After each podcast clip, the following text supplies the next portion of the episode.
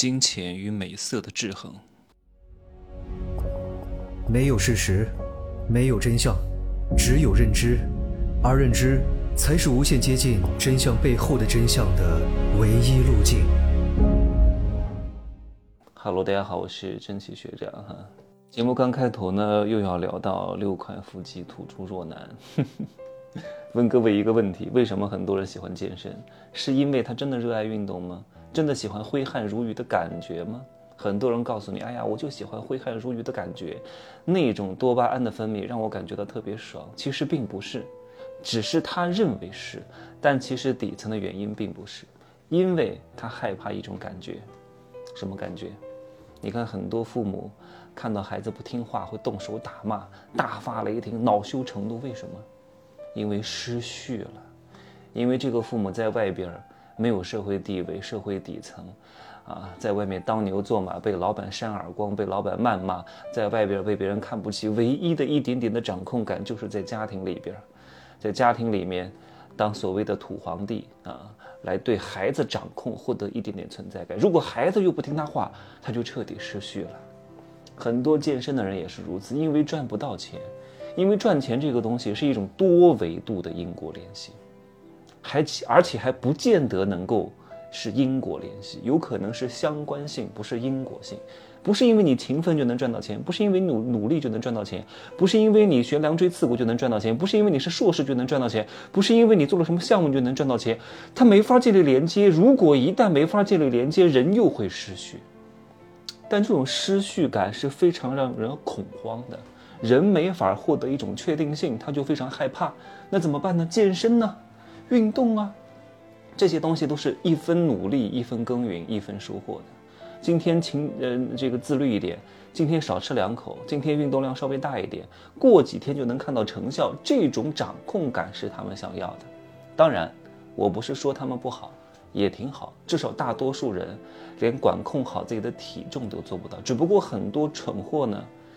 就是在此止步了。每天沉浸在自己所谓的身材当中，每天沉浸在自己所谓的六块腹肌当中，每天沉浸在自己好像特别努力、特别勤奋的假努力当中，没法再往前走了。这都是一种最低级的勤奋。各位，你看最近比较火的什么椰树男模，哎呀，我看了那几个男的，身材还可以啊，有几个其实长得挺丑的。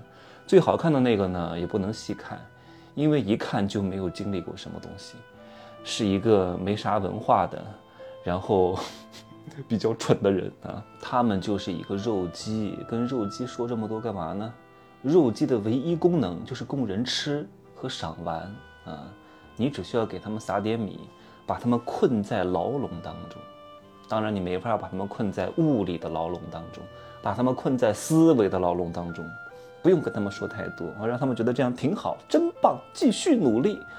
年老色衰之后，就是乔当小树林里五十、一百、两百块钱一次，他们算什么呢？我之前认识几个，还是比较厉害的那种模特，身材也非常之好，拍过很多杂志，上过很多大秀，那又能怎么样呢？现在三十多岁了，三十五六了吧，还不是回老家，连工作都找不到吗？还有一个比较知名哈，我经常刷到他，每天在那个上海。那个街上卖唱，哎呀，也没什么气质，可能年轻的时候靠一点皮相，还能够赚点钱。可是这个人没有文化底蕴的，每天在那卖弄风骚，哎呀，真的是令人作呕，油腻的不行。虽然说现在身材也保持的还可以，但是这个人是不经看的，没有气质和文化的底蕴拖着，眼神空洞，眼神涣散，一看就不入流。哎呀，成了残花败柳了，太可怜了。挺好的，嗯，多一点这样的人啊。这样的话才对我的听众公平，因为你们有幸能够听到我的节目，而且如果你们能够持续做到，你们将会碾压大多数人啊！你们会很清楚人和人最终的吸引的本质是什么，如何去驾驭别人，如何去掌控别人，你们就不会陷在什么健身、练腹肌、整形这些事情上。这些东西难吗？不难，方法逻辑都在那儿，你稍微努点力，稍微付出点意志力，意志力稍微坚强一点，你就可以达成。可是达成了又能怎么样呢？无非就是自我安慰而已。靠这些东西来吸引别人的话，它是有年限的。而且美色这个东西，短时间之内吃的太多，就会免疫，就会想换下一道菜吃，是不是这个道理？所以你就让部分的人沉湎于这个啊，当你的肉鸡就可以了。你要清楚知道一点是什么，就是如何驾驭别人，如何掌控别人，如何让别人听你的话，如何控制别人。各位，这种掌控感的获得会让你非常之爽，也能够让你发财，但是非常非常之难。所以很多人呢，他不想去思考这个东西，他就去练腹肌，他就去健身，因为那个东西也能够获得一丢丢的掌控感，他们就满足了，挺好的。我能拿这个八块腹肌，很多人喜欢，我没有用的。靠美色，第一次还可以，第二次也可以，第三次可能或许也还可以，第四次也许对方就厌烦了，总想着吃另外一道菜，对吧？老是吃这个菜，我换一家餐馆，换同样一个菜吃，尝一尝不同的口味，人都是这样的，对吧？那如何让对方听你的话呢？如何让对方随叫随到呢？如何让对方都顺着你呢？给钱吗？各位，很多人不懂给钱的，他就是大傻逼，但他撒撒撒撒撒。撒到后来，这个人还反噬他了，这个人还离开他了，你太愚蠢了。但是呢，这个内容太干，我我不想在这里说，我就顺带提一嘴啊，你不能给太多，你也不能给太少，你需要让对方知道啊，跟你每一次发生任何关系，每一次见面，每一次苟合，每一次联络，每一次交接，他都能获得一点好处。你就跟训练一条狗一样给我训练它，人跟狗他妈的都差不多的，都一样的，嗯。你要利用人和狗的一些共性去训练它，对吧？只不过人会说人话，狗不会说人话，但狗会说狗话呀，对吧？你没法跟它说狗话，你就用食物幻化成狗话去跟它说呀，又听不懂了吧？很多人栽就栽在哪儿了呢？就是给食物给的太多了。哎呀，我爱你呀，我给你好多狗粮啊，你吃呀。狗吃多了，累了，不想吃了，躺在那休息了。人家的血液都在供应它的胃部消化，没工夫听你啰里吧嗦的了。对你的二两肉也不感兴趣了。人家吃饱了，吃饱了，你再喊它就喊不动了，对吧？甚至你过去摸它，它还要咬你一口，反噬了你，扇你的耳光，薅你的头发。哎呀，最终还离开了你。所以你只需要给到比对方的预期高那么一丢丢就可以了。这才是掌控一个人的关键啊！靠金钱，因为金钱的能量是持续的，没有人会觉得钱多了啊，都是想要的更多。但是美色这些东西，哎呀，可能我们吃一次得休息一个月，那有的人吃一次得休息三天，那接下来的三天，接下来的一个月，他可能就对你丧失了欲望。但是你要知道，什么才是真正的萝卜？什么才是比美色更加具有吸引力的东西？就是金钱，各位。所以你不要指望靠什么感情、靠什么才华、靠什么美貌、靠什么幽默来掌控和吸引别人，这些东西都不靠谱，不确定性很强啊。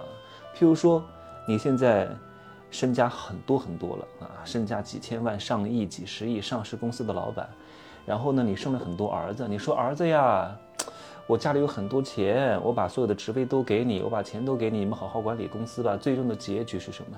最终的结局一定是你被这些儿子反噬了，相爱相杀，最后搞得一地鸡毛，这个公司也破产了，然后父子关系也非常的之僵啊，兄弟几个关系也不是特别之好，到后来你啥也没有啊，有可能家破人亡。那如何防止这种局面的发生呢？你指望靠什么血缘吗？哎呀，我是你爸爸，你是我儿子，我从小抚养你长大，你要念着这份情没有用的，各位啊。你唯一要做的就是把核心股份、核心人才啊，公司的核心机密握在自己手里，然后对这些儿子们签很多法律合同，限制他们的一些权利。你这样做了，看似残忍，但其实父慈子爱，和和美美，家庭幸福，公司茁壮成长，多好！你用你所谓的爱，其实在助长了他们的贪婪，最终家破人亡，妻离子散，公司破产，啊，重组的机会都没有。这种掌控的分寸，在你和你朋友的相处过程当中，和你儿子的相处过程当中，和你爱人的相处过程当中，和你父母的相处过程当中都要用。不然的话，大多数人，你不要以为他是你的父母，他是你的爱人，他是你的朋友，他就会体谅你。不会的，大多数人都是给脸不要脸的，大多数人都是得寸进尺的。你以为他会感恩你吗？不会，他还觉得真的是自己配。所以你一定不要对他们太心慈手软。对吧？你告诉他们这个事情绝对不能做啊，哪些话题绝对不要聊。刚开始可能不习惯，慢慢的就会越来越习惯，而且你们的关系会更好啊。更多的这些手段呢，我就不在公开节目当中讲了。我最近会更新一集，关于如何破天劫，呃，如何那个这种 PUA 的这种东西，这个太太太机密，不在这说了啊。我会在哪一节大课里面更新一下，我还没想好啊，就这样说吧，拜拜。